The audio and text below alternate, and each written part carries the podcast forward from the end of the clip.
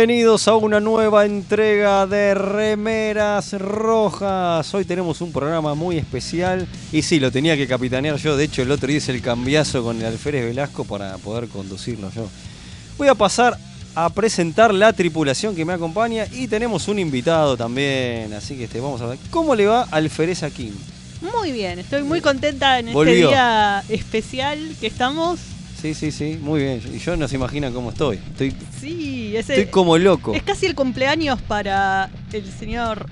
Usted dice, que, usted dice que es como si fuera un festejo de cumpleaños. No, Claro. es más alegre Claro, claro. cumpleaños. Porque uno por ahí los cumpleaños no lo quiere festejar, pero este aniversario. Es Navidad para Leo. eh, puede ser, puede ser también, puede ser. Y también me acompaña el señor El Alférez Velasco, ¿cómo le va? Bien, acá andamos todo en orden, por suerte. También conocido en la galaxia como el contra de TNG. El contra. Fíjate que, Sí. fíjate que empezó. Bien, bien, Más o bien, menos. Nos bien, viene a arruinar la Y, fiesta. eh, más o menos, más o menos. Y, en- y ahí operando, favor. haciendo que esto sea posible, volviéndose loco, tocando los botonitos como más que nunca.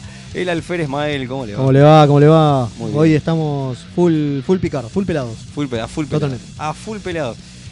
Y para no quedarme solo este, luchando acá contra el haterismo de TG, nada, mentira. Este, hoy, hoy parece que está más buena onda. Me traje a Nico Gat. ¿Cómo estás, Nico?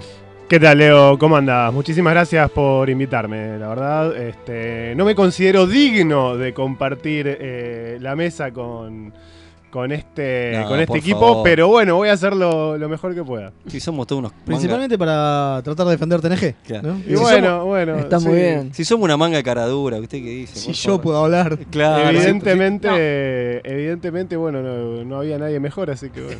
No, Es lo que hay. Es No lo que hay. que hay, No vengo, vengo a poner el hombro. No, No. hoy es el día de apreciación de TNG, así Muy que bien. nada de haterismo. El haterismo se quedó en la Se lo puerta. dejamos a Fede nomás. Solo, y ni siquiera. A Fede lo vamos a amordazar para que no arruine la fiesta. No. Sí. No no. Oh. no te vas a poder. A ver, Pero ¿por qué, reconozcamos por qué que no, por vas qué no a haces una cosa? Sacalo de tu sistema, Fede. Sacalo ahora. Ahora, decí- No, no. Sacá el odio de tu No, sistema. ya ¿no? está. Ya, ya, ya va a Ya llegar. renegué bastante. Hoy es para Ya recordar todo Eso lo que dijo. amamos de Dijo, ya va a llegar. Exactamente. Bueno, ¿les parece que abra frecuencias? Bueno, obviamente estamos transmitiendo desde Mixtape Radio y voy a abrir eh, frecuencias. Pueden mandarnos mensajes al más 54 911 24 79 22 88. Repito, más 54 911 24 79 22 88. O si no, al Telegram arroba Mixtape Radio. Y como el tiempo vuela, ya tenemos algunos mensajes. Vio qué rápido que nos contesta la ¿Cómo viene gente. la, gente? La gente va llegando al baile prendida a al- fuego. a los Así 35. que le digo, buenas noches, remeras queridas. Qué grande empezar con thriller. En, en ese video Michael Jackson tenía una chaqueta roja, muy trek todo. Ja, ja, ja. Casi no vengo, conseguí una nave para buscar a Yacarre, pero resultó ser que no había seres vivos, sino imágenes con deseos de casarme, pero logré salvarme gracias a un doctor. Qué loca la vida del Sergio Sivok. Muy, a tono, muy a tono con el capítulo que bien, ya, ya vio el capítulo de hoy. Sergio Sivok dice, feliz cumple TNG, 35 no son nada, lo lindo va a ser la guerra entre Levi y Velázquez, Engage. Viste, ya la gente lo Totalmente, la, gente, lo la gente desea. ya, ya lo pide, sí, igual eh, los 35 se cumplieron en eh, septiembre, el mes pasado, pero bueno, nada, se nos pasó, no tuvimos tiempo de hacer el especial. mencionamos. entonces Digamos lo la posta, mencionamos. estábamos esperando a ver cómo lo generábamos el especial. Si hacíamos un fight en, en barro de Leo y Fede, Claro. ¿no? Ya hasta, hasta me compré una tanga para la lucha en el barro y Sí, todo, pucha. pero ¿A usted le al parece? final quedó en la nada. Si en realidad Fede es el encargado de la programación y quería faltarle el respeto como podía, entonces dijo, le voy a festejar el aniversario atrasado. Solo por, ¿viste? Por enojado. por Solo por, por, totalmente. por lo ¿Por poco que no? me importa esta serie. ¿Por qué no? Bueno, pero antes de eso, antes de eso, eh, ¿podemos contar un poco quién es Nico Gat? ¿Por qué Sí. lo trajimos? Más allá que es amigo, digamos. ¿Quién es? Lo encontramos es? en la ¿Quién calle y lo hicimos subir, ¿no era eso? ¿Quién Fue No, tipo- no tan así. A ver, a ver, pr- primero, ahora a Nico que se presente, si quiere, así como diga colegio y todo, pero que se presente que Nombre de colegio, nos claro. un poquito qué hace, pero eh, lo, lo traemos a Nico porque primero eh, eh, le- gusta Star Trek, le, eh, le gusta TNG, eh, y además, este, por más que él diga que no, se haga el humilde, él, él conoce, conoce. Este, tiene buena- buenas letras para, para hablar con conocimiento, porque no hace mucho hizo un revisionismo a la serie, siempre le gustó, este, y es un tipo que sabe también, no es un, un improvisado. Bueno, Nico- Tierra Nico- X. Nico Claro. tiene, Ahora lo exactamente. Ahora Gracias, Nico especialmente Fede, tiene, por, eh, Nico tiene su favor, programa. Tierra X, donde habla de comiquitos. Hablamos principalmente sobre cómics, a veces tocamos algunos temas, digamos, eh, tangenciales, no sé, a veces hablamos un poco de cine, ese tipo de cosas, pero principalmente hablamos sobre cómics y cuestiones que derivan de los cómics. Comiquitos, eh, Principalmente, posta, sí, sí, totalmente. sí, sí. Nico es un gran fan de Superman, gran. Soy gran fan de Superman, soy gran fan de Silver Surfer, acá también podrán ver. Totalmente. Este, tengo, tengo mucho fanatismo, no soy, no es que no, Tengo me, no, no- no soy, no soy que no es que me caso con DC, porque muchas veces dicen No, que te gusta Superman, si aparte, me gusta te Marvel si también. aparte te digo Fantastic Four y te quedas Eh, encima. Sí, o sea. sí, sí, sí, soy muy fan de Fantastic Four. sí, sí, sí. Este, mm, sí, y, aparte, sí. y aparte, Treki. Digo, Sí, estuvo. no, yo, eh, a ver, yo la, a ver, vamos a decir, eh, con Star Trek tengo una relación particular porque, digamos, a mí me empezó a gustar de grande. Este, de chico a mí me aburría Star Trek, a mí me gustaba Star Wars, este, porque bueno, la realidad es que también eh, mu- muchas veces se las compara, ¿no? Y creo que es un poco injusto, porque bueno, yo siempre digo, Star Wars es una franquicia que está más apuntada a las emociones, capaz, y Star Trek un poco más a una cuestión más espiritual, más un poco, un poquito, no sé, capaz de decir, elevada suena, suena medio mal, pero me parece que va por otro lado, va por un lado como un poco más para pensar otras cosas. Entonces, me parece que se las puede apreciar eh, cada una por lo que es, ¿no? Eh, entonces, Pensemos me- justamente, eh, específicamente lo que estamos festejando hoy, Encuentro en Farpoint, definitivamente es eso. Cla- totalmente ¿No? sí. Y, me- y me- claro, me pasó encontrarme en un momento que dije, nunca vi Star Trek. Y dije, es un es un- una parte tan importante de la cultura popular. Y yo como un poco como estudioso, arqueólogo de la cultura popular, dije, tengo que ver Star Trek. Entonces agarré y me, me vi toda la serie original. Este, y cuando terminé la serie original dije, bueno, ya está. Esto es lo, esto es Star Trek, lo más importante. Bueno, no, resulta que sigue. Bueno, dije, vamos a seguir, dale. Entonces agarré y me vi, me vi también de Next Generation. Por Y me encontré con un producto eh, que si bien tiene una continuidad evidente, eh, es distinto, es distinto y también tiene un reto muy grande que es vivir, eh, digamos, eh, a las expectativas de, lo que, de lo que tenían los fans para ese momento, ¿no? También sale en un momento en el que, en el que tiene una, vamos a decir, no sé si quizás una ventaja, que es que la serie original de Star Trek conoce el éxito realmente con los con los eh, reruns, ¿no? exacto, sí, Eh, las repeticiones. Claro, entonces eh, The Next Generation ya eh, está con otro panorama completamente distinto. Eh, Totalmente.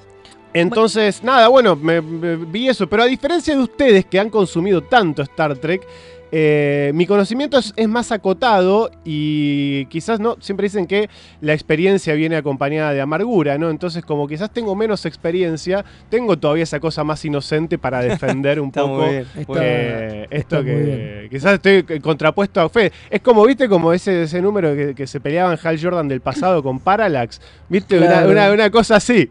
Muy bien, muy bien, muy bien. Está muy bien. Está Kim, muy ¿ibas a decir algo? No, tenemos más mensajes. Más mensajes, vamos a leer bajar, acá. estoy tratando de bajar el de audio, banquenme un Dale, segundo, ¿eh? buenas, Sí. buenas, saludos desde la USS Synergy, nos dice obviamente el comandante Páez que Qué nos saluda. Llegó el festejo. Después tenemos, hola remeras, revisité la serie el año pasado y hay cosas que no envejecieron bien en cuanto a tiempos y desarrollo, pero nada puede contra la nostalgia de ver al pelado en América 2 cuando iba a comer a lo de mi abuela. Es que bueno, sí, ahí está. Bueno, alguien más lo dijo, yo lo pensaba dejar para después, pero ese es el problema. Para mí TNG solo se sostiene por nostalgia. No. Tenía que decirlo Bueno, y lo se dijo. Fede Car- para el bingo. Para, yo pregunto, a- eh, en contraposición con la serie original, ponele. También se sostiene Ta- por también solo se- o por sea, nostalgia. Ta- Solo obvio. se- se- ah, ok, ok, ok. Obvio. Bueno. Obvio. No Si te no es- preocupes que si con- no es insostenible. Bueno, pero pará, yo sabes que te voy a decir una cosa. Yo las vi las dos de grande y a mí lo que me pasa, que es algo que me pasa en general con productos. A mí me gusta consumir cultura popular vieja, más muchas veces incluso que la moderna. Y me pasa que me genera una falsa sensación de nostalgia porque son cosas que no consumí cuando era chico. Claro. Pero me remite a la época en la que, en la que salía, ¿no? Y con. Me pasa más con The Next Generation porque eh, salía cuando yo era chico. sí, Claro. sí, Eh, sí. Yo, yo soy del 86, o sea que salía cuando yo era muy chico. Y, Un bebé. Claro, y a mí incluso cuando era chico me regalaron un muñeco de Worf. Me Mirá. acuerdo yo no sabía y dije, ¿y este quién es este feo?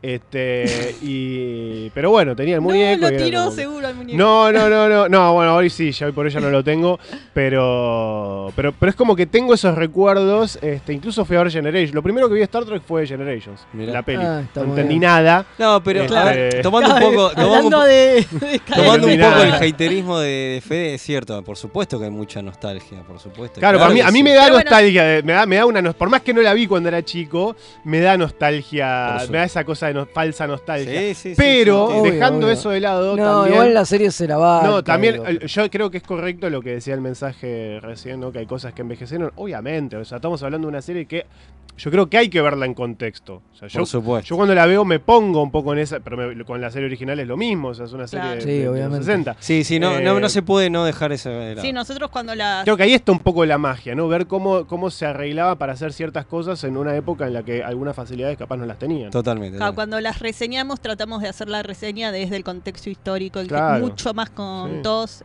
¿no? Claro. Siempre tratamos de ver cómo era la cosa cuando salió el capítulo y bueno, y con TNG está pasando también. Claro, porque hay que pensar también en el modelo de televisión que había en ese momento. No, el tema de obviamente, Y me parece que lo interesante es eso, es ver cómo para, de golpe, el contexto que había en ese momento, eh, cómo hacen para contar cierto tipo de historias. Totalmente.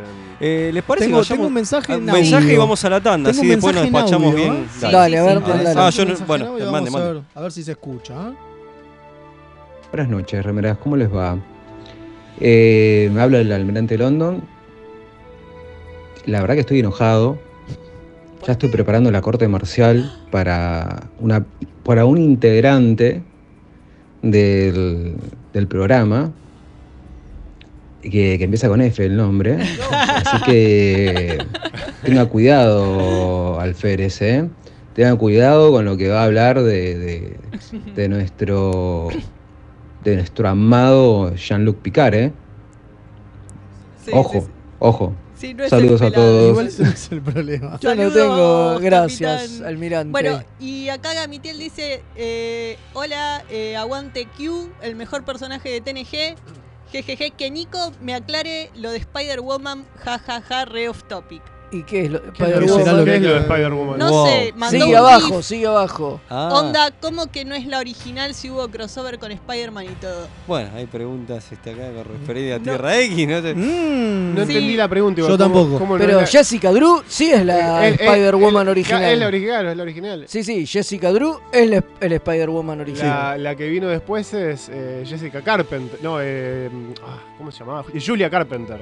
Mira, qué apellido, eh, por favor. Bueno, y después por Instagram nos Sí. dicen, eh, los saludo desde el cuadrante escalada zona sur, espero el programa del aniversario de mi primer gran amor TNG. Ahí Dice va. ave Instagram, Instagramada. Es que es el primer, es, tenés que es el primer gran amor de muchos. Y bueno, y con eso dejo pendiente para, para abrir la tanda y volvemos con el aniversario de los 35 pirulos de TNG. A soplarle la vida al pelado. Pero como toda primera novia no Hola, siempre es la Soy mejor. Gerardo y los pibes de Remera Roja me dijeron que les recuerde que lo pueden seguir en Instagram, Facebook y Twitter. Siempre buscando arroba Remera Roja. Con ese al final. Así está bien, nene. ¿Me dejas de romper la bola ya con esta pelotudez de las redes sociales? Gracias.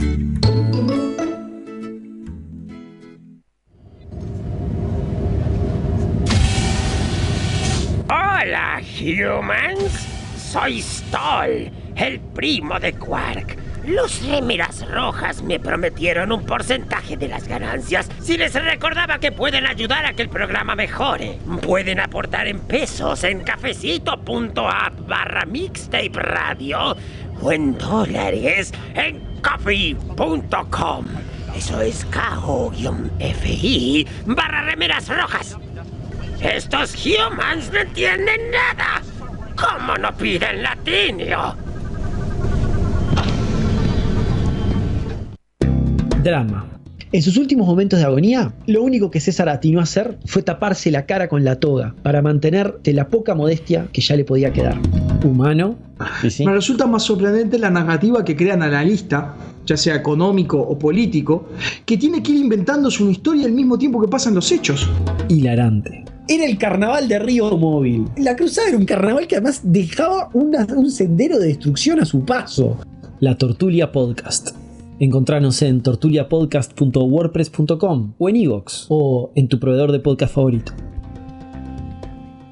Tururú. Los guionistas de TNG usaron el póker como juego para unir a la tripulación del Enterprise, porque obviamente no conocían el extenso catálogo de Akataka tienda de juegos. Mael, ¿podés dejar de jugar a que sos Jack Palance? No. Aunque usted no lo crea. Tururú, tururururu, turú. De lo que se perdieron. Todo por no entrar en Instagram o Facebook y buscar a Kataka BG con Kai Larga. ¡Qué giles! ¿Tenés un paquete que entregar? ¿Tenés algún envío urgente que hacer? Contactá a Mensa Fleet. Hasta que no se invente el transportador, es el mejor servicio de mensajería. Búscalo en Instagram como arroba mensafleet. Se escribe Fleet con doble E. Los amigurumis vienen directo de Japón y no son solo peluches tejidos, son parte de su cultura y son muy kawaii. Tené tu amigurumi personalizado de la mano de Hecho con Amor, de Mamá Manualidades. Búscanos en Instagram como amigurumis.mamamanualidades para ver todas nuestras creaciones. Si sos de los que sufren cuando un amigo te dice de jugar al TEG, ¿Por qué odias que sea tan largo y que terminen todos peleados? o sos de los que está cansado de que en tu casa Solo jueguen al truco o a la generala. La tienda Geek Out tiene todo lo que necesitas. Vení a conocer el maravilloso mundo de los juegos de mesa modernos. Conocer nuestro local en Blanco Encalada 2518, Belgrano. O visitar nuestra web tienda.geekout.ar. Geek Out, tenemos todo para que la pases bien. Las mejores impresiones 3D, los más hermosos sublimados y el mejor trabajo en vinilo lo podés encontrar en Bazar FL413. Hacemos todas las personalizaciones y le ponemos la mejor onda. Búscanos en Instagram como bazar.fl413 y haz tus sueños realidad. FL413, un bazar abierto a puro diseño.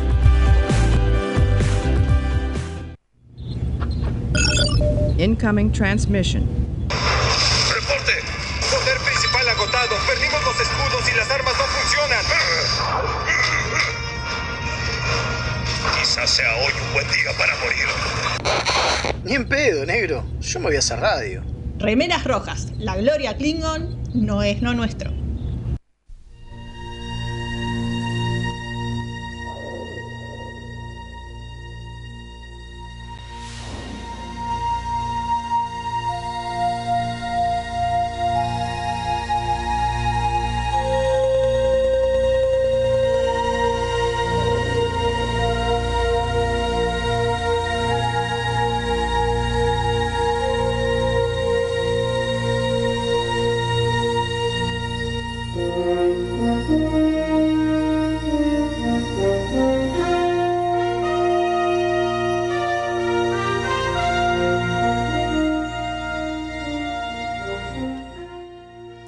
Aquí nos encontramos con ese lindo temita. Es uno de los temas más lindos. A ver, para, tiene. cállate, Leo, quiero escuchar esta parte. A ver. Ah. ¿Cómo no dejaste la parte? ¿Cómo nos haces hablar encima de esto? De ¿Qué parte- somos? de la- ¿Patrick Stewart? De la parte Claro, tribunera. no jodas. claro, es la parte Es la parte tribunera. Totalmente. Para mí este bueno, era el tema de Star Trek. Antes de conocer Star Trek. Después cuando yo vi la serie original, dije, ¿qué es esta porquería, boludo? ¿Por qué no está el posta? eh? Claro. Pero, eso hay una explicación, porque este tema viene de las películas. Cla- Claro. Me gustó, claro. gustó tanto este tema que dijeron, che, cuando mand- mandaron la- hicieron el proyecto de la serie, che, le mandamos este. De este- cierta manera es el tema de Star Trek. Porque ya Bueno, na- na- nadie reconoce el de tururú. Claro.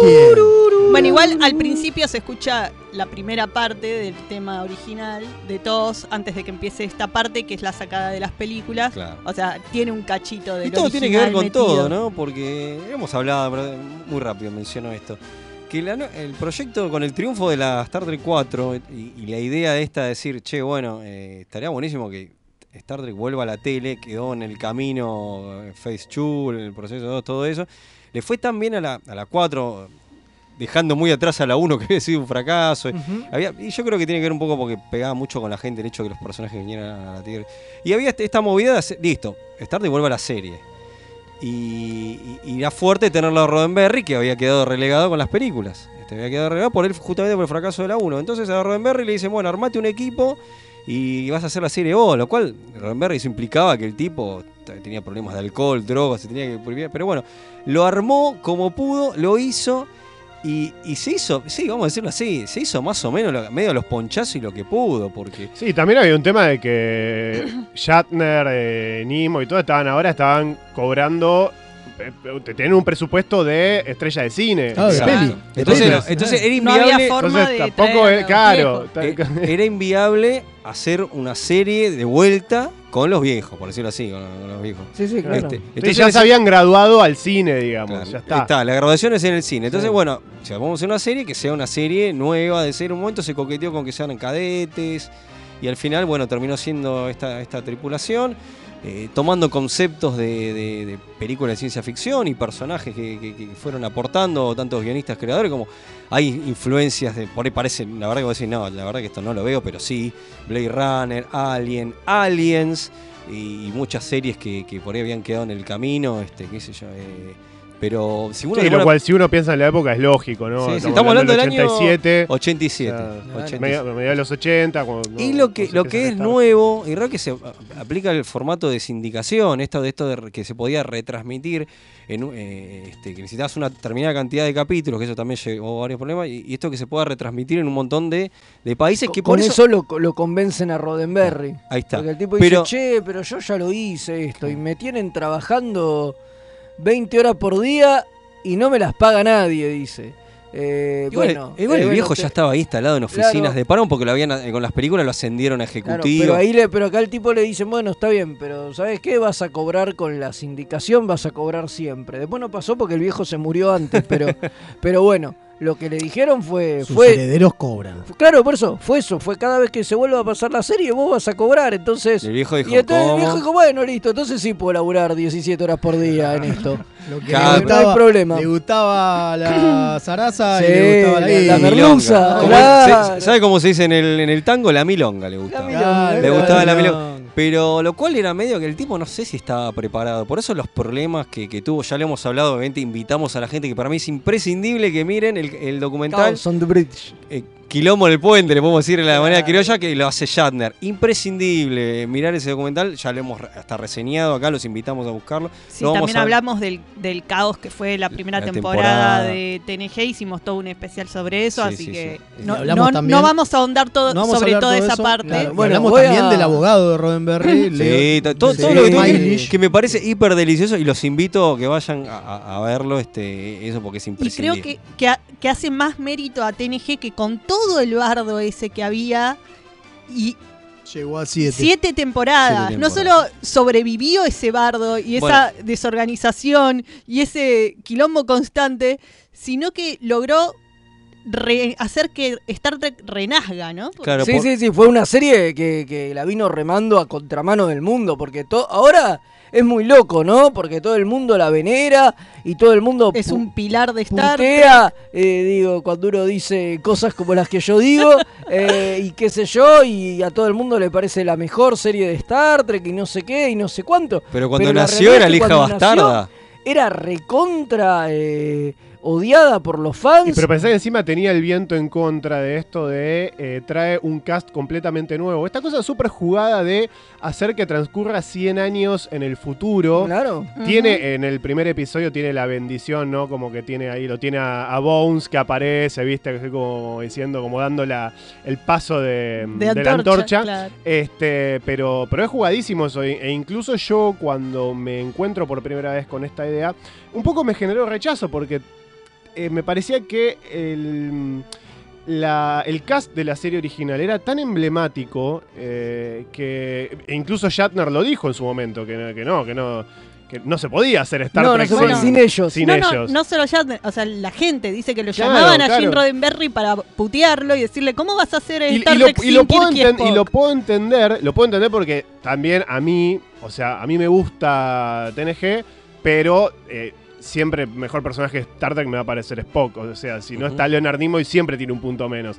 Entonces, este, pero, pero igual me parece que nada, que es muy jugado y que un poco no yo que vengo no, mucho del palo del cómic, este, bueno, ustedes también en realidad, pero Ponele, el, el comiquero, nosotros, cuando, cua- el comiquero con Marvel y DC que tiene, tiene esta cosa de que eh, siempre quiere que le vendan la ilusión del cambio. Claro. Nunca queremos realmente cambio, ¿no? Queremos que las cosas cambien pero sigan igual. Y Star Trek creo que es una franquicia que logró con TNG justamente eh, cambiar. O sea, Sí. realmente cambió. Dijo, no, ¿sabes qué? Esto es, es como si te hicieran canon, no sé, eh, Batman Beyond, ponele. eh, porque siempre, siempre todo está en un futuro posible, alterno, en una línea No, de no, tiempo. pero que de repente No, eso se transforma, esto es ahora. Esto es así. La vida de, de los personajes que vos querías, ya está. Ellos hicieron su misión, no sé qué.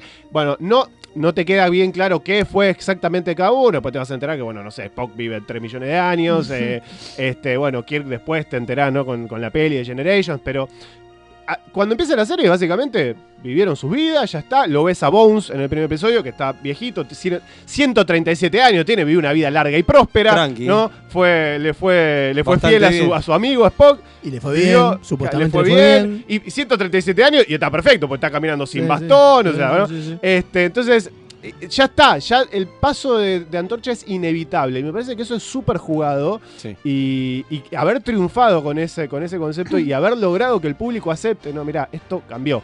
El universo sigue y los personajes eh, son. lo- Los humaniza también, ¿no? Hace que los personajes que- sean más humanos. Creo que lo más interesante es justamente esa jugada de eh, vamos a cambiar, pero seguimos en el universo. y Mm, cambiamos claro. absolutamente todo, porque Claro. recordemos que la nave cambia. No, No, no, La nave todo cambia, cambia, todo cambia. los Para mí es, uniformes es muy, es, es muy Es muy arriesgado. es muy digo, arriesgado pero, en parte también, para mí, ojo, ¿no? Eh, yo que soy bastante crítico, digo, me parece que también es parte del error. Porque después reculan. Digo, después vuelven los romulanos, o sea, porque la, la idea de Roddenberry Era en el fondo era bastante estúpida. O sea, vos tenés un universo que funciona. Haces algo que está bien, 100 años en el futuro, pero de lo que había antes no tiene que aparecer absolutamente nada. Nada de... Me parece como que tampoco tiene sentido, digo, si es en el mismo universo, es una ver, continuación. No, ahí, ahí estoy con vos, sí, ahí estoy con vos. Pero, Sí, sí, sí. Pero, ahí Pero ahí fue, una, vos, fue una decisión, fue una apuesta de Bueno, decir, por eso. bueno, Lo que pasa es que fue también en base, a ver, fue una estrategia en base al sentimiento de la época. Había tanto rechazo con esto de aceptar todo lo nuevo que, a ver, él la pensó más como un remake, ¿no? Entonces, pero un remake reset. Es como un soft reboot, si querés. o sea, Claro. no niega, pero. No niega, pero es como vamos a hacer como que vamos a ignorar que Igual- existía igual- igual- lo Porque, otro por ejemplo, lo más posible. Cuando aparece Bones, que decía, decía eh, Nico, no lo nombran. Digo, o sea, vos no, te tenés no. que Te dar dicen cuenta que hay un almirante bajo que viene a saludar y no lo de maquillaje. No, te dice que es un almirante y que está haciendo una, un chequeo de, la- de las que, eh, instalaciones médicas. y que- bueno. pero igual a mí me Y gusta, a mí, para mí eso está con- bien. Sí. A mí está Sí. bien que sea sutil. Para mí eso Sí, está bueno. bien. ¿eh? No está le mal. pregunta lo de los vulcanos, o sea, se da E para el que sabe quién es Bones, se Eh, nota eh, que y, es Bones. y- y el comentario, claro, le- porque él habla con Data y Data le, le hace un. No, no me acuerdo qué le decía. Y él le dice: Vos. No le veo tenés, no tenés oreja punteada, eso, no Sí, sos dice, vulcano. no, soy un androide, le dice, eso pero- es- eso es peor, Incluso, peor, que el otro dice. bueno. Pero tengo entendido que los vulcanos son eh, personas, son unas, una- seres muy honorables. Que yo, sí, sí, lo son, lo son, sí, sí. Bueno, Eh, como que lo deja está- ahí como está- diciendo, sí, es está- cierto. sí, es- es- pero es un guiño lindo ese. Sí. E incluso en los primeros capítulos me acuerdo que, ah, no me acuerdo, en uno de los, no sé si uno de los primeros tres o por ahí, había un, un caso que eh, ellos hacían referencia a un episodio de la serie original. sí, el segundo sí, sí. capítulo. El segundo, creo La que era, verdad el segundo, desnuda, tercero, ¿no? sí. Sí. Es un remake de. En realidad es un remake de Es eso. me- claro, se o hacen, sea, cas- es se hacen cargo de de- que existía. Claro, hace- dice no, porque la versión del Enterprise, del Capitán Kirk, no De sé hecho, qué, Riker de- se dice, sí, yo leyendo historia de la Enterprise Claro, me acuerdo de este caso. Claro, dice. claro, Claro. claro, claro, claro. Eh, pero bueno, a mí me parece que se logra después, cuando se dan cuenta de este eh, error eh, que dice Fede, hay un momento en que se logra un balance entre generar cosas nuevas, pero además aprovechar la riqueza de lo que ya existía. Es cierto. Y me parece que una vez que logran llegar a ese balance, está la riqueza de la serie, porque me parece muy copado esto de que traten de generar siempre algo nuevo, en vez de solo vivir de lo que ya existía, que es, Es lo que algunas de las series Trek nuevas sí. medio están haciendo, en cierta forma. Eso de eh, eh, canibalizar el Trek viejo. Está bueno cuando el Trek mira hacia adelante y trata de Generar generar, su propia- su Claro, pero, propia pero- pero cosa. aparte, ¿por qué? Porque le da una identidad que un poco lo separa con mucha dignidad de un montón de otros productos de la cultura pop que son grandiosos, pero caen en eso. Claro, pero ahí me voy a sumar con. Fede, que es una gringa que siempre hace, que, que lo dice mucho, y lo decimos acá. Y eso porque escuchar muchas veces a los fans, y a veces está bueno generar tu propia mitología, y siempre el fan te va a estar pidiendo. Pasó con TNG, hicieron oídos sordos en muchas cosas y al final funcionó. Después sí trajeron cosas. Pero de vuelta, eso pasa en todos todo- los fandoms. claro. O sea, en lo- cuando a Spider-Man le pusieron el traje negro en los cómics, los fans pusieron el grito en el cielo. Y dijeron, y Jim Shooter dijo, che, hay que, hay, que hay que sacarle el traje, no sé qué. Y a los par de números estaban cayendo cartas de, uh, amamos el traje negro. Nada, es increíble. Y bueno, No hay que darle- el- por eso te digo, el a veces hay que jugársela. eh, eh, claro, el cambio siempre es el, mm, el, el baldazo de agua fría, ¿no? Es, el, es cuando te tirás a la pileta. No, esto no es lo que yo estoy acostumbrado. Bueno, para un poquito. Claro. Para un poco, probalo. Siempre a los que no les gusta son los que hacen más ruido también. Claro. A ver, a veces pueden tener razón, yo no digo que no, claro, eso, eso también. eso- Sí, eh, bueno, eso es algo en lo que trastabilla lo nuevo, porque hoy día con las redes sociales, o sea, si TNG se hubiera hecho en la época de las redes sociales, no sé qué hubiera No sido. duraba TNG. una temporada. Yo creo que el hecho de que hasta que llegaban las cartas, vos ya tenías media temporada ya filmada, entonces ya no te podías volver para atrás claro. con lo que hiciste. Claro, claro. Igual- eso, benefició a la Igual serie para Patrick mí. siempre contaba, esto lo dijimos mil veces, la, la famosa anécdota de la valija que nunca la deshizo porque creyó que iba a durar cinco capítulos y lo No, iban a pasa rajar que, a la mierda. como se cuenta en ese documental, eh, Chao, Chao sin Debris, que también les cayó la huelga de, de, de De escritores para la segunda todo- la segunda temporada. todo Para mal. la segunda. La cantidad de, de- también los problemas de, de- de- de falta de poder, donde ascendían showrunners y que, que- que no eran los que había llevado Roddenberry o eran este abogado que hacía jugar. Todo- encima muere Roddenberry. No, Bueno, no, todo, todo este tipo de Ya, problemas. de- bueno, sí. ya desde el vamos, en realidad. Rick Berman lo dice en una entrevista de que eh, arranca ya con tres strikes arriba. Es una un remake, es eh, sindicalizada y es eh, ciencia ficción. Todo eso ya le iba en contra Claro, que- desde el vamos. que no había a la series de ciencia ficción. Las series de ciencia ficción les cuesta mucho siempre arrancar. Eh, a las sindicalizadas hasta que no las empezaste a Otra ver, época no completamente le dabas distinta, bola, No, claro. cuenta. Y Otro el mundo. hecho de que sea un remake genera todo esto. El, fan viejo la va a rechazar y el nuevo no tiene idea de qué está Voy agarrando. a, voy a citar algo que dijo Ronald D. Moore, que está muy bueno, porque cuando, cu- que es cuando le encuentran la vuelta a, a- a TNG. Ronald D. Moore dice, las primeras dos temporadas son un desastre, dice. Pero lo dice, lo dice, él fue guionista muy importante, Ronald D. Moore, un crack. Eh, son un desastre. Recién en la tercera le encontramos la vuelta con la ida de, de- de llegada de Michael Piller. Se fueron eh, Hurley, que era un Bueno, showrunner problemático, exacto, exacto. un tipo Empecemos a- loco. empecemos a, porque siempre hablamos de la era Berman, siempre hablamos de la era Roddenberry, pero digamos que TNG la salvó Piller. Sí. Es que sí, No, sí, sí. digo- Piller era el, era- es el pilar. de- Piller es el pilar. Piller es el pilar. La doble P que Es- salvó es el- TNG. es el no, lo que quería decir es Sí, que. porque no es joda, digo, pues Sí. también es, es- es cierto. Hurley era un tipo que no le gustaba Star Trek, no, No. quería nada de, de Star Trek. Era un tipo que hacía policiales, Exacto, edición hacía Miami, policiales, exitosos, sí. ¿no? muy Crack. exitoso, pero era otro estilo, otra, otra manera de contar las cosas. En el creador de División Miami. Claro. Y aparte hay- había una cosa media loca porque como que Roddenberry se iba y, y los tipos quedaban a cargo y los tipos tomaban las ideas de Roddenberry pero como los que les parecía a ellos que había que respetar, una locura. O sea, era como que un ese vacío de poder. Sí, que- también, también Roddenberry estaba súper cascarrabias en ese momento. ¿no? un asado de No, merca. grande. no, Totalmente. No, y a- a- no te dejaba moverte un centímetro No, de, no, no, de no. lo que él quería. Totalmente. Si vos ves las primeras dos temporadas, la primera sobre todo ves en algunas cuestiones en las que hace foco la serie eh, y ves temporadas posteriores y decís, ah, todas estas cosas quedaron en la nada absoluta, o sea, cosas de que incluso comportamientos de los personajes, Totalmente. o sea, es como que Bueno, a ver, más allá de que, como dice, como decía Moore, nunca le encontraron la vuelta, el data de la tercera no es el mismo data de la primera. No, está No. claro. Bueno, Pero- y el tema del no conflicto, ¿no? Él decía, Sí. en la federación se llevan todos bien. No Son puede todos haber, amigo amor. no puede haber Teletubbies. conflictos entre los personajes. Y eso a los guionistas los mataba, Claro, porque sí, todo sí. el conflicto tenía que ser con los personajes secundarios, claro. externos, que encima duraban, duraban, de la semana. duraban un capítulo, No claro. Entonces no tenía desarrollo de conflictos. Bueno, ahí vamos, y eso ahí vamos con lo que dijo Ronald. contra. Claro, con lo que dijo Ron- Ronald. Moore, que dijo que en la tercera es cuando le encuentran la vuelta, donde des- se da- por suerte, ¿no? Porque eso es lo que termina de definir el Trek moderno. Eso es lo que termina de definir el Trek moderno. ¿eh? Por eso, gracias a eso, es que tenemos Deep Space 9, que tenemos Voyager, que tenemos todo lo que siguió. Y, y gracias hoy por hoy, quizá pues, estamos viviendo a series de, a pesar de que hubo un corte muy grande, estamos viendo la era Kurzman y todo. Esa, esa vuelta de enfocarse capítulos por personaje. Ese es el gran cambio que a como venía la, la mano el anteriormente, que era más como en, en tos, que no, no era por personaje, por ahí- No, era no, más en general. claro. ¿o Sí, no? era en el conflicto. Era en el Entonces, conflicto, lo que hacían hincapié era en el conflicto de la semana, el problema eh, ideológico o de conflicto con la raza o lo que sea que eh, lo que están descubriendo, que se están encontrando.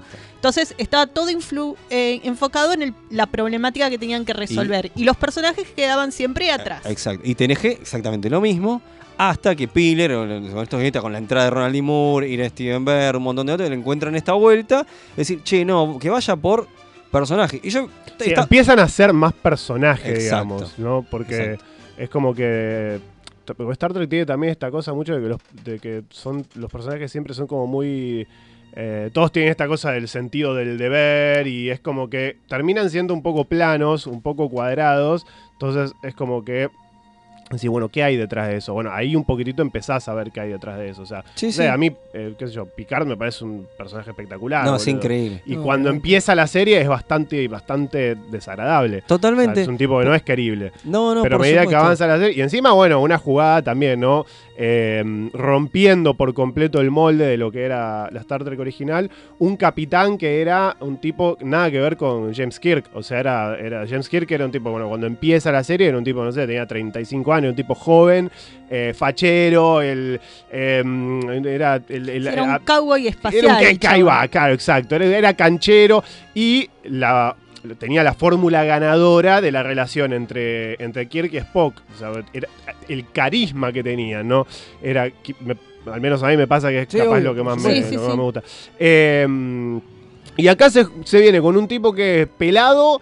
Eh, más grande, o sea, es un tipo ya, pues ya tenía casi 50 años, no sé, No, en 40 y pico En tenía. realidad no tanto, ¿no? Pero, 40 y pico, sí, sí. pero bueno, pero era un tipo. 80 Pero, ro- pero rompió lo que dice Nico, que- rompe totalmente los estandartes. Era nada que ver con lo que uno. Y me parece que eso, muy eso es interesante. No, muy intelectual, muy reflexivo. Claro, muy era, era un, era un lord, era un. Porque el cowboy Lo era que pasa es que, Riker. claro, tenía la contraparte, era. Riker. Lo tenías a, era Ri- el- o sea, tenías a Riker ocupando ese lugar. E Claro. incluso Riker es un personaje que también se empieza a volver más interesante. Mucho después, la sí. serie. Por supuesto. Eh, y es un gran personaje también, eh, Riker. Pero no era el capitán, ¿no? Tenía esta No, cosa. claro. Eh, y lo tenés a Data, que Data también es- vendría a ser como el Spock de, de esta versión, ¿no? Pues como que no podía faltar.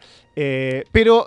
Eh, es, no- no- pero es otra cosa también. O sea, no es lo mismo. No es. Spock tal cual. No es, es otra cosa. copia, sí. Y me parece que ahí está ¿no? lo, lo- Igual, lo a mí me quedó algo, me quedó algo dando vueltas mientras lo decíamos, que es esta cosa de hacer una historia con eh, personajes nuevos, con una estética nueva, con Claro, una importante nave Michael nueva. Okuda que define lo- cómo estéticamente, Obviamente, lo que Michael hablamos en Okuda, la vez lo que pasada. hablamos la otra vez, digo, ¿Cómo se llama el Dan grosso? Curry, Dan digo, Curry, esa, gente que está detrás. Pero digo, no, todo eso, pero a la vez en el mismo universo. Y, y me lo pregunto, a ver si ustedes se acuerdan, yo no me acuerdo de, de si hay otro producto cultural, audiovisual o no, donde hagan eso.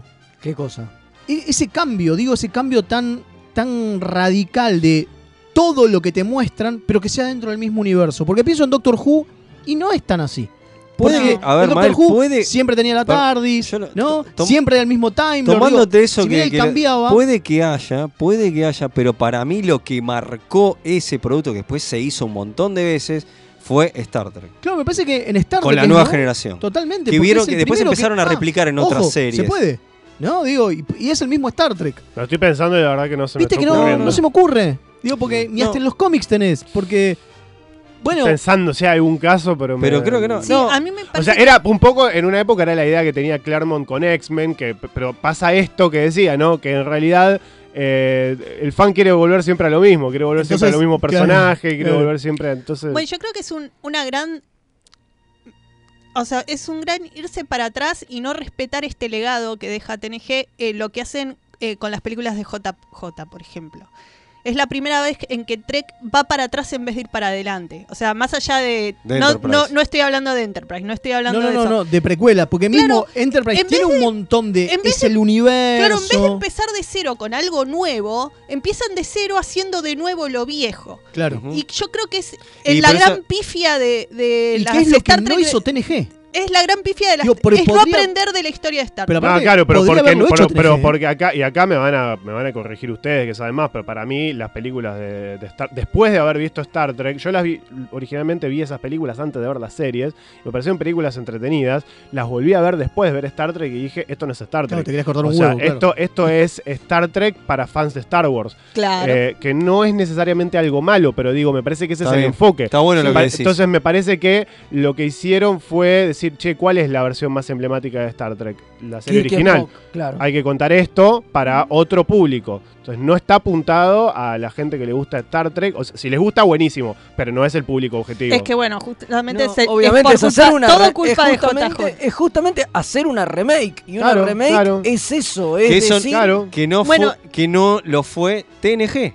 Claro, por eso eso es lo que claro. digo, es no entender lo bueno que tiene Star Trek, que fue esta cosa de construir algo nuevo aún sobre lo que ya existe. Y que, y que posta, lo, lo estoy tratando de dar vueltas, sigo, ¿no? Dando vueltas, estoy desde que lo dijeron. No encuentro otro producto es que haya hecho eso. Y no sé, voy a estar toda la noche pensando. Invitamos a los, casa- a los oyentes a que nos a los escriban oyentes a que si escriban si se conocen les otro caso. Ahora, ahora vamos a leer algunos mensajes. Porque, No, porque yo lo que sí. voy es también, digo, es cierto, no tenés, primero no tenés la, la- la- la- la trinidad que tenías en TOS, ¿no? Digo, no tenés a Bones, a Spock y a Kirk. Eso ya no lo tenés. Porque, con- acá es, al principio es Picard. Y eso ya te saca un montón. Picard porque de vuelta es el, cast. el carisma, ¿no? Sí, pero... Pero no hay Trinidad, ¿eh? No hay Trinidad. No hay Trinidad. No tenés nunca No, Trinidad. Trinidad y no sé. No, Digo, no, con no. mucho te abrís a otros. De hecho, se arma todo, es siempre todo, el- en todo caso es Picard y después, obviamente. Y después po- algún otro. a Picar venir- con data. Va a venir Eh, Data. Para mí Picard Data, Riker capaz. Pero sé. no es la Pero Trinidad. no, Pero no, no, sí, porque no, son no, no, todos. No, es Trinidad en el sentido de como era con eh, Kirk, eh, No. Eh, Spock y ver, McCoy. desde- Bajo ningún punto desde de el vista. primer- a ver, desde el primer capítulo te pre- presentan a todos los personajes, te los presentan. En TOS jamás hicieron eso. Ah, por En supuesto. TOS Claro. los, los- Ya estaban. siempre hablamos Están, sí. de que son la Trinidad y el resto son decorado, Y básicamente. más o menos, A veces tienen sus momentitos, pero son como son dos. Sí, dos sí. en toda la serie. Sí, sí. En cambio, acá de entrada en Farpoint. Arrancamos con una tripulación que te la presentan. Te dicen, cada uno tiene su cosa individual, su peculiaridad. Está bien, son dos características. Wesley. Claro, por ahí son dos Wesley, ¿eh? características. Son niño prodigio, mujer empata, eh, mujer doctora. O sea, tienen cada uno, a ver, son rasgos muy básicos, pero cada uno tiene su cosa que se diferencia de las de Claro, los demás. El ciego, el robot, pero bueno, no importa. Claro, El pero Klingon. No, El pero, Klingon, pero claro. tienen su personalidad básica que los distingue de los demás y no es un remera roja igual a otro remera Bueno, pará, me roja. acabo de dar cuenta. Eh, creo que el gran problema con Denise Crosby es que no tenía esa distinción. Y era la mujer. La eh, mujer machaca, pero tampoco era tan machaca. Pero perdón, Sí, le sí. inten- Es lo que no le intentaron. dieron el espacio, no le dieron el espacio porque lo competía con Worf. Claro. Competían mucho los dos personajes. Si te fijas, el problema, me acabo de dar Después de todo, Después Worf de termina en 35 su lugar. Por algo Worf entendido. termina en su lugar, porque compiten los dos personajes. Lo intentaron con Denise, le intentaron dar un background fuerte, pero no terminó de. Pero eso es culpa de los fue- guionistas, ¿eh? Igual se fue antes de, de cementar No, su nadie dice- posición. ¿no? Obviamente no es culpa de la actriz, No. obviamente. No, pero digo, me acabo de dar cuenta que, claro, si vas a las Bueno, características claro, tiene esas del cast, desprolijidades. Sí. Oh, pero no, por si vas a las características básicas del cast, son muy Es que sí, identificables. Claro, es que si cada uno sí, tiene sí. te- que tener su lugar, el de Worf y Taya competían. todo el tiempo. El- Claro. El, uno, uno era negro y la otra era mujer. Eran las cosas que. La única diferencia, la claro. diferencia. No, lo que, eh, lo que iba a hablar con esto de, de- ir a la consagración de TNG, que fue este, justamente el, el- ese cliffhanger tremendo con los Borg, que lo hemos hablado cuando analizamos el capítulo. que- pero ahí donde, por ejemplo, Ronald. Moore dice que ahí se sintió donde dejamos el trek de, de Kirk y Spock atrás y TNG se puso en primer lugar y ahí meto cosa, experiencia personal, que sí, es así, me sumo a lo de fe de la nostalgia, sí, está bien, te lo, te lo tomo. Eh, yo la verdad que me sumo a la nave de, de Star Trek, me sumo a la nave de Star Trek viendo la nueva generación. Y eso se da gracias No, a que... Yo también, claro. pero obvio. eso se da gracias a qué? A que no es que arranqué de un principio, no, arranqué de la tercera temporada y enganchando con eso. Entonces, e- ese cambio que generó esa tercera temporada, lo que pasa con los y esa maduración y ese crecimiento de la serie que la consagra como una serie importante, donde empezó a verla un montón de gente, fue en ese momento, ahí donde llega la maduración, que después es la que empieza a marcar la pauta para los que van a hacer las siguientes series en adelante. Encima, un- me- ahí metieron un cliffhanger de una temporada a la otra. O sea, Sí. una Sí. demencia absoluta. Eh. y encima con un, eh, un concepto que a mí me, me parece uno de los más interesantes, ¿no? El tema de los Borg, que son unos villanos espectaculares, eh, que incluso. Son inquietantes, ¿viste? Es- Sí, es- sí. es- es una- tiene, tiene, logra esa cosa de que realmente te inquiete, porque a esa altura que, claro, ya no, no, no sé, no estaban usando a los Klingon, este, los Ferengi eran medio unos payasos, qué sé yo. mierda, los Reciclaron a los Romulanos. eh, claro, y los Borg realmente, o sea, eh, vos, vos lo ves y sentís que estos tipos están tan por, por encima nuestro que ni nos dan pelota.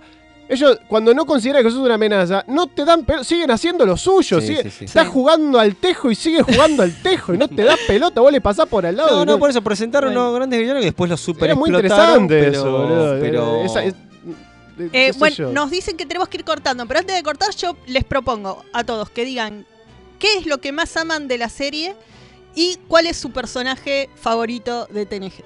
Lo más cortito posible. Lo- ¿eh? Rápido, Fede, dale, decía algo bueno de TNG. No puedo. sí podés, vamos. Mentira, dale, eh, No, sí, a mí, a, mí, a mí me gusta. a- no, a mí, a mí eh, me, me- me gusta mucho. Me parece que tiene grandes, eh, muy grandes episodios. Digo. De hecho, Fede, tú- uno de tus Mi episodios episodio favoritos de todo es Trek. Inner Light, sí, de obviamente. todo Trek, ¿eh? de Es, todo es- Trek, es, sí, eh, sí. Inner Light es espectacular, Es boludo. Es un gran Sí, sí, episodio. yo soy medio crítico de Best of Both Worlds, me parece menos bueno de lo que la gente, importa, de lo que la gente cree. Bueno. Pero digo, pero sí, sí, no, me, me, me- me encanta eso y me parece que bueno, Picard es un gran personaje, Data es un gran personaje, digo, eh, tiene un gran desarrollo de personaje. Worf incluso es un, es, un- es, un- es- es un gran personaje a pesar de la poca bola que le dan. Digo, Por DC9 es un gran personaje. bueno, está bien, pero es un Pero gran ahí. personaje. Digo, Bueno. llega, llega a, a- a- a No, ser un. ente- ente- Bueno, y algo malo no, un no lo vamos a dejar porque. No, No, no, le dejamos no, decir nada. no, No, estamos acá para amar vos, a TNG. Claro, algo bueno. Eh, Va, lo- no, lo, lo más rescatable para vos. Digo, ¿pensás en TNG y en qué pensás? y que es la mejor tripulación. Para mí es la mejor tripulación. O sea, con todo lo que amo de C9, siempre voy a querer más a la tripulación de TNG, no sé por qué. Pero siempre voy a amar más a DC9 como serie y como guion, pero a, a la tripulación de TNG siempre un lugar en el corazón. Y a Data, lo amo con todo el alma. ¿Y cómo, y cómo no amarlo? Niquito, vos. Y data y data. O sea, y lo más grande que hay, data. Es espectacular, es un personaje que es está muy bien escrito, tiene, tiene reflexiones espectaculares. Es el personaje que eh, es- ve, ve a la humanidad como un espectador de- desde afuera, ¿no? Queriendo entrar. Y eso me parece que se da para un montón de cosas eh, muy interesantes. Picard me parece un gran personaje. Riker me encanta, lo banco a muerte, me divierte mucho. Cuando se empieza a convertir más en un.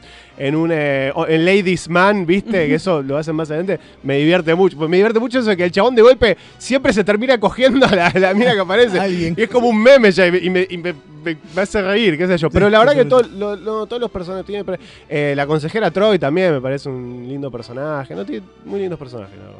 Leíto. Estoy de acuerdo. Eh, no, voy a ser breve. Lo que, lo que amo de, de TNG es, es- es- es lo, lo- lo que dio y, lo- y lo- y lo- los capítulos, que la cantidad de capítulos que me generaron, que me dieron miedo, risa, eh, misterio, emoción, todo eso lo- me, me lo dio este, esta serie que por algo es una de mis series favoritas. Este, y, gracias, y, esto me, me encanta, que me haya abierto la puerta a Star Trek. Gracias a TNG, así que para mí es muchísimo TNG, significa muchísimo.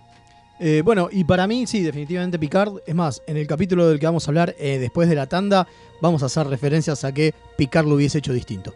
¿No? Digo, Picar Bueno, hacía mejor. Rápidamente leer unos mensajes antes de la tanda, dale, puede dale. ser. Bueno, eh, hola remeras, Mari Braco nos escribe, dice, Van, vengo a bancar fuerte a Fede, gracias, ya no tengo el recuerdo nostálgico porque soy un poquito más joven, las vi todas en la misma época y DC9 le pasa el trapo. TNG está bueno igual, pero el 80% del amor es nostalgia. Bueno. Gracias, Mari, te banco fuerte. Sergio Sivok nos dice...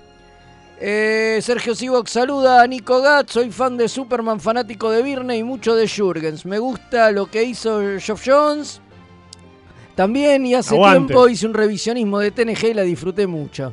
Voy salteándome gracias al capítulo de la semana y me encuentro con joyitas, con bolazos y con capítulos malardos. Pero bueno, no deja de ser una serie icónica con la que, con la que con el que crecí viendo en uniseries. No tenía cariño por todos hasta que la redescubrí con los remeras.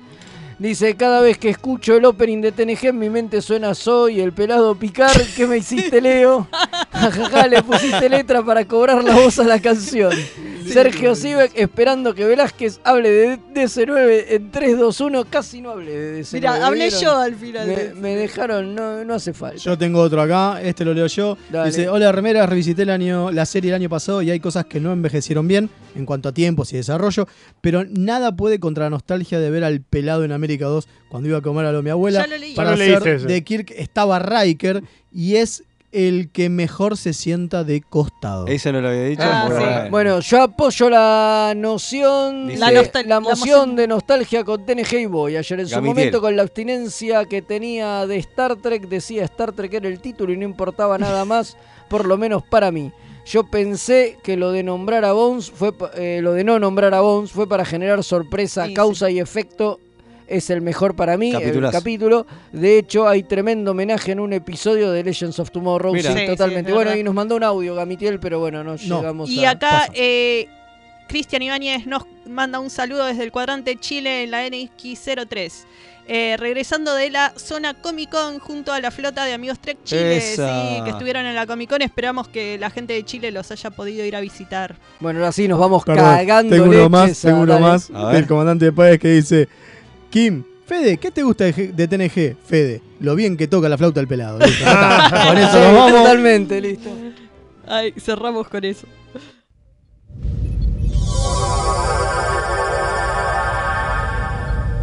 Remeras rojas. Los que sobrevivan vuelven después de la tanda.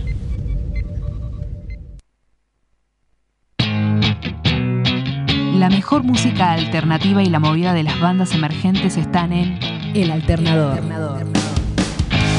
Conducen Pablo Sándor y Tomás Marcos. Escuchalo en vivo los jueves 21 horas por mixtaperadio.com.ar.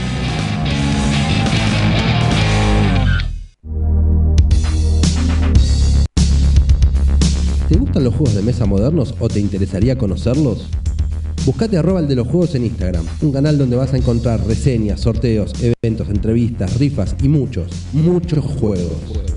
Arroba el de los juegos. ¿Qué estás esperando para seguirlo? Link. Servicios y redes. La más amplia oferta en venta de hardware, mantenimiento y abono para empresas, servicios Windows y Linux, equipos de video y seguridad. Visítanos en Avenida Gaona 1429, Ciudad Autónoma de Buenos Aires. O llámanos a los teléfonos 4581-6360 o 4581-6702. Nuestra web www.linksite.com.ar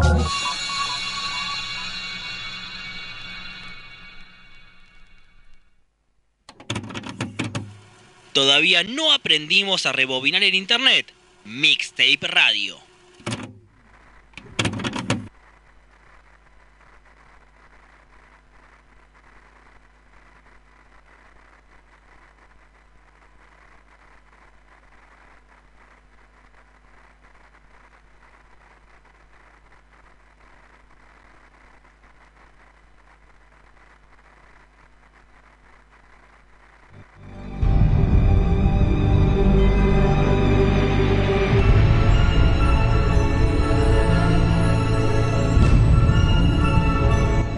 El capítulo de la semana.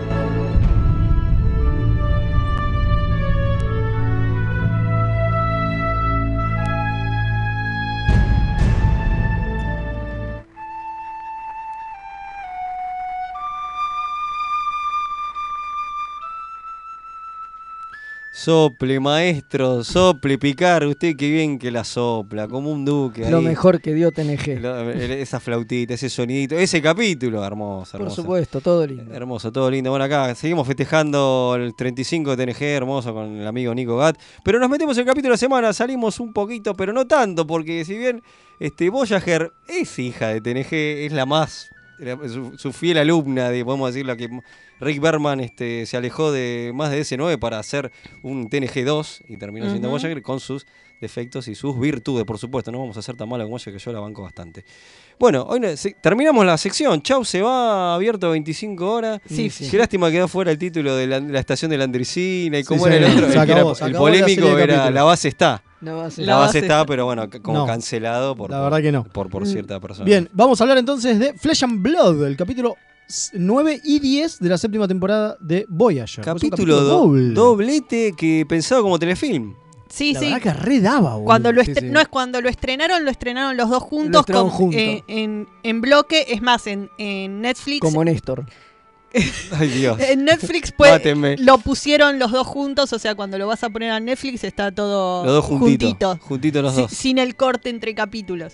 Sí, pues está todo armado en orden de producción, entonces se- como orden de producción se armó como una película, digamos, todo, todo junto. Y Sí, sí. yo no sé si el invitado habrá tenido el gusto de verlo o lo, lo chequeaste. No, no porque como no vi Voyager no. Claro, no se quiso meter. No, no quiero, no yo, quiero le, ver el un que- yo le avisé por si quería sumarse a este bloque, pero bueno. No, no, sí, Igual- no, no, no, igual- la quiero ver. A mí las cosas me gusta verlas en orden. Eso te iba a decir, eso es de completista. No, sí, sí, comiquero yo, pero yo, No, soy, está no, bien, pero yo soy hay así con todo. eh, Hay una saga de videojuegos. Me dice, oh, jugate el Assassin's 15. Creed 3. Jugaste la- el No, Witcher 3 que está re bueno. arranco No, tengo que empezar con el principio. 1. Pero es una mierda, tengo que empezar con el Sí, 1. no, y encima no se consigue. Bueno, no importa. Bueno, Bueno, entonces- te vamos a instar a que veas DS9 lo mejor que Trek tiene para ofrecer. Sí, sí, sí, no, ya voy, la, voy, la voy a ver. la voy a Ahora ver. ya le podemos decir, terminó la parte de. Es el, el próximo. Ya que viste TNG, es el próximo nivel, por supuesto. Sí, sí, sí, tenés que, tenés que ver eh, Deep Space Nine. Bueno, pero vamos a muy bueno, pero vamos Bueno, a Voyager importante- y al capítulo. Claro, bueno, este capítulo- hicimos medio trampa en este capítulo Sí. porque arranca en una base Claro. estelar.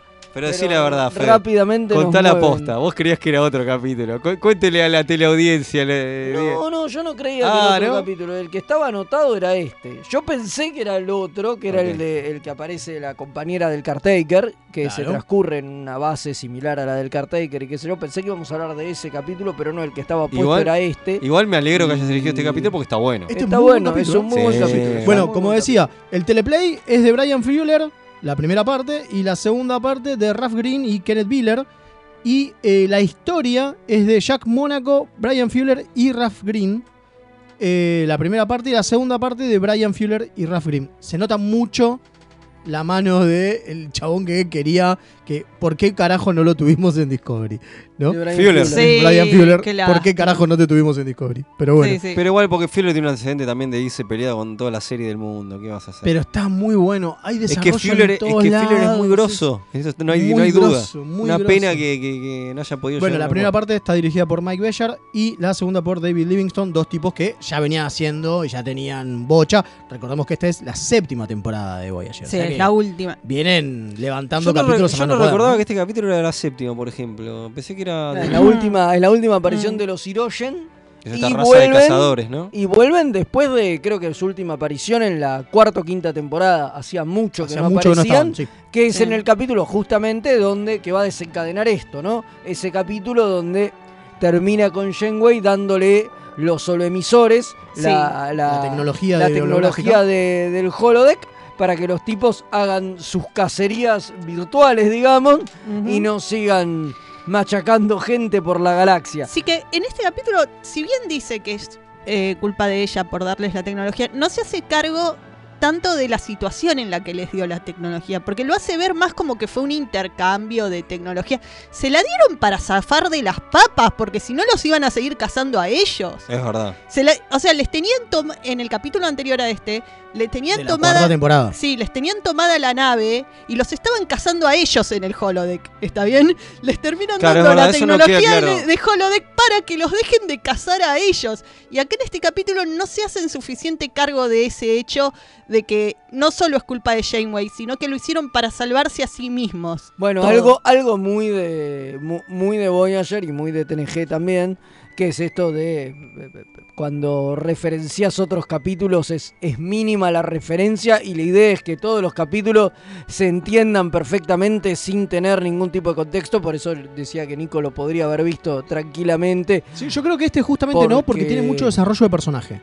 Mm, y tenés que conocer a los personajes. Sí, y, al doc- y lo del doctor me parece importante, sí, cómo viene la lucha del doctor por ser una persona, eso es importante haber visto la evolución del doctor y me parece que es importante para el capítulo este.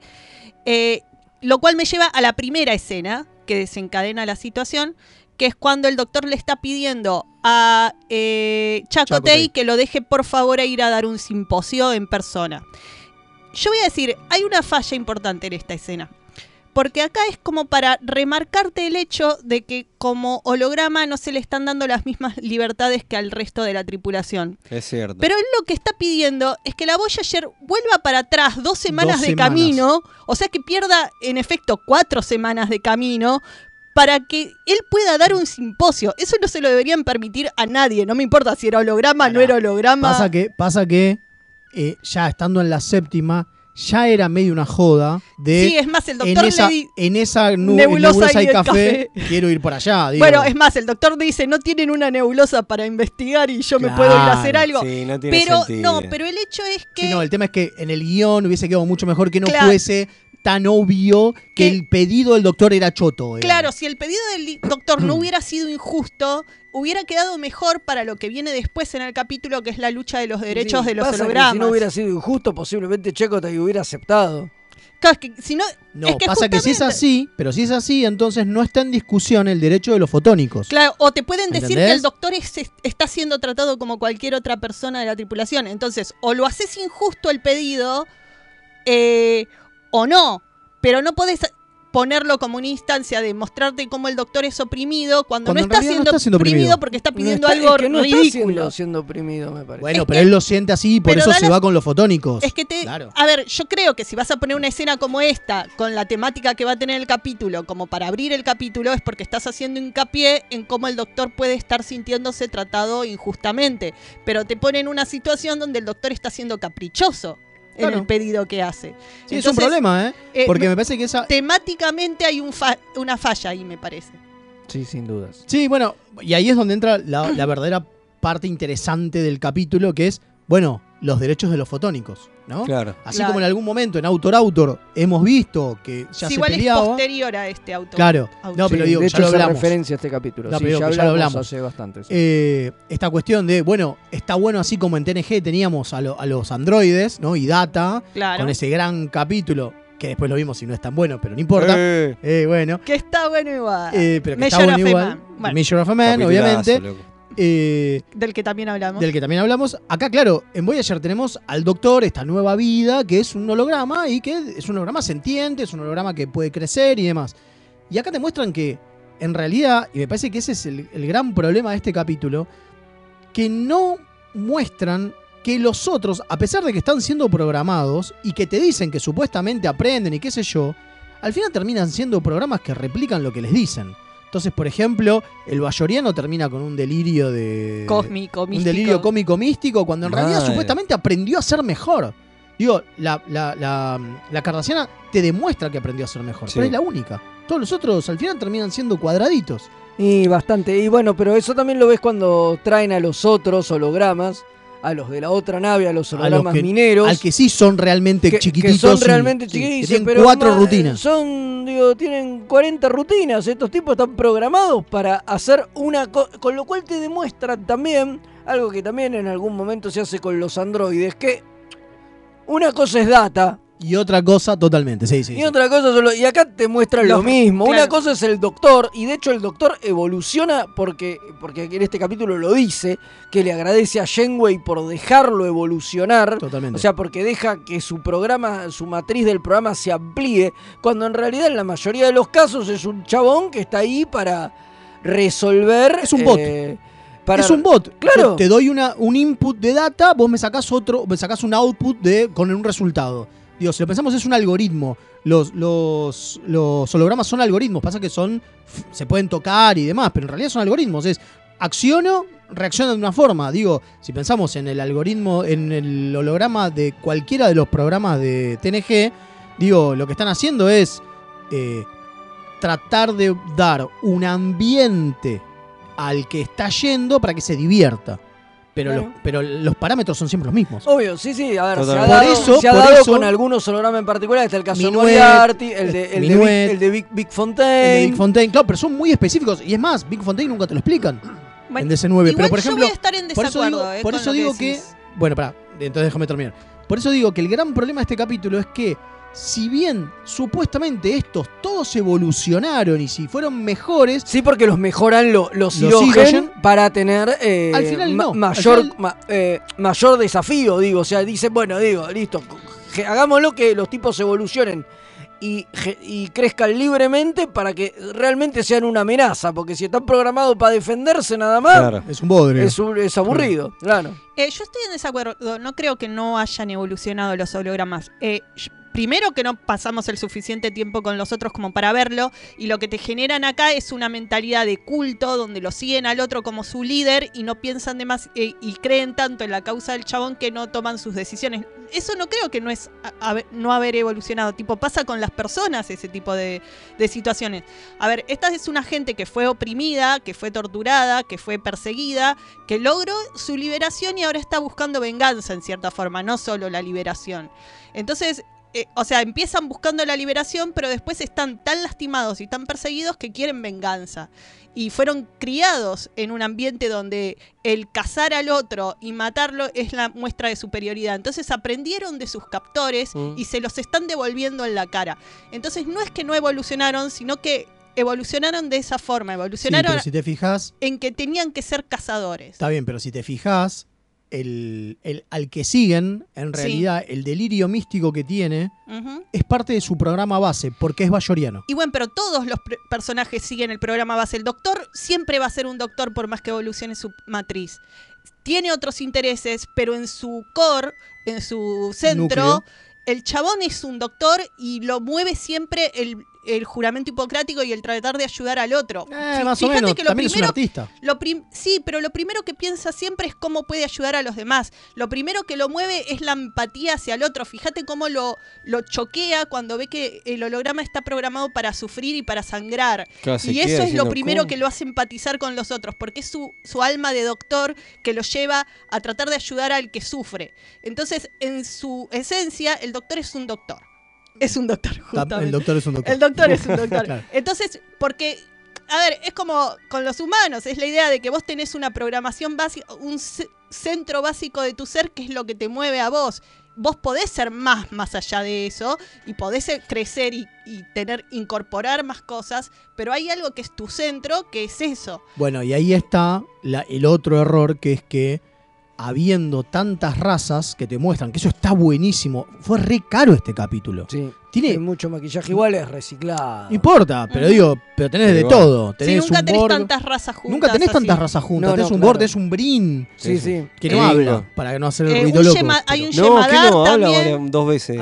Sí, Sí. hay un. Yemadar, hay romulanos, hay cardasianos. Borgs. Hay eh, Borgs. Borgs, Hay Klingon. eh, Klingon. Es re heavy, digo, tenés un montón de maquillaje, está buenísimo. Ay, que ahí la pifian un poco, porque que Yal en un momento le dice a Belana que nunca vio un Klingon, pero había un Klingon entre los hologramas. Sí, sí, pasa que es un Klingon bueno, real. es un Klingon real lo que le Bueno, Siempre entonces habla de nunca vio nada, porque No, nunca no, vio otra gente del cuadrante No alfa. Claro, nunca viste nada, así que no cuenta que no hayas visto Bueno, un pero Klingon. lo aclaran. eh. Eh, igual, ah, eso de Belana me pareció tan cualquiera. O sea, a un, se- un segundo está discutiendo cómo vos no tenés que estereotipar a las razas y al siguiente segundo está estereotipando a Keyal. Es tan patético de parte de los escritores o de Belana eh, eh, eh, la hipocresía. Eh, Está bien, Igual, no es malo. para mí, lo del delirio de, de Eden eh, me parece una pif- eh, algo que no me gustó del guion. A ver, es como que estás con esta situación de esta gente que fue oprimida, es que está luchando por su libertad, pero tenés que buscar la forma de hacer que la Voyager no sean los villanos y que y tenés que buscar la forma de que hacer que ellos estén mal de alguna forma. Entonces Claro. tenés que tirarles Sí, el delirio Eso es lo que digo. El Sí, delirio tenés, tenés místico que del chabón. Sí, obvio, y hacerlo matar incluso. Digo, a es, la ti- matar. es la típica. Cuando hay un personaje moralmente ambiguo, lo hacen matar para que se convierta en el malo, villano. totalmente. Claro, porque en, en vez de resolverlo de una forma en que, bueno, sí, busques ayudarlo a los chavales, Y que es lo ahí que es hubiera digo, hecho Picard. exactamente. Y ahí es lo que... Este capítulo, como para unirlo con el bloque anterior, con Picard hubiese sido totalmente distinto. Picard hubiera agarrado y hubiera sido un capítulo más como el de los exocomps, donde vos Claro. vemos una gente, alguien que desarrolló su eh, ser más allá de su programación y lo están tratando de esclavo y busca sus derechos y luchar por su eh, derecho a vivir. Claro. Y acá es- la misma Es situación, exactamente la misma situación. pero en vez de buscar el comprender al que está siendo oprimido es y más, ayudarlo, es más, está en la misma situación que los, exco- los exocom no se volvían violentos en un momento. No, claro, primero se niegan a hacer sus tareas para que no los manden a matar. Y después que, creo que empiezan a desestabilizar algunas cosas para que Claro. los dejen en paz. Sí, sí, sí, sí. Eh, o, o acordate de la vida que crea que crea Wesley Sí. en, en los frasquitos. Los bichitos que están Los bichitos que reventando están en al lados que están reventando al Enterprise. Sí. Bueno, si te Bueno, fijas es lo mismo. Y acá pasa lo y Janeway eso hace es lo que hace que no me contrario. gusta. Claro, es lo que pasa de estas cosas que hacen que no me guste Janeway. Que en vez de hacerla, que trate de entender a las la hacen más Kirk, la hacen más vamos a dispararle a las cosas, en vez de vamos a Piu, piu. razonar con ellas. y queremos más Picard, boluda. ¿qué Pero onda? Picard es el mejor por algo, ¿entendés? Es el mejor porque él hubiera tratado de entender a esta gente y la hubiera tratado de ayudar en serio. No hubiera dicho vamos a aliarnos con los Hiroshis para cagarlos a tiros. Y pero eso está bien, digo, me parece que, que eso te demuestra que Janeway no es Picard.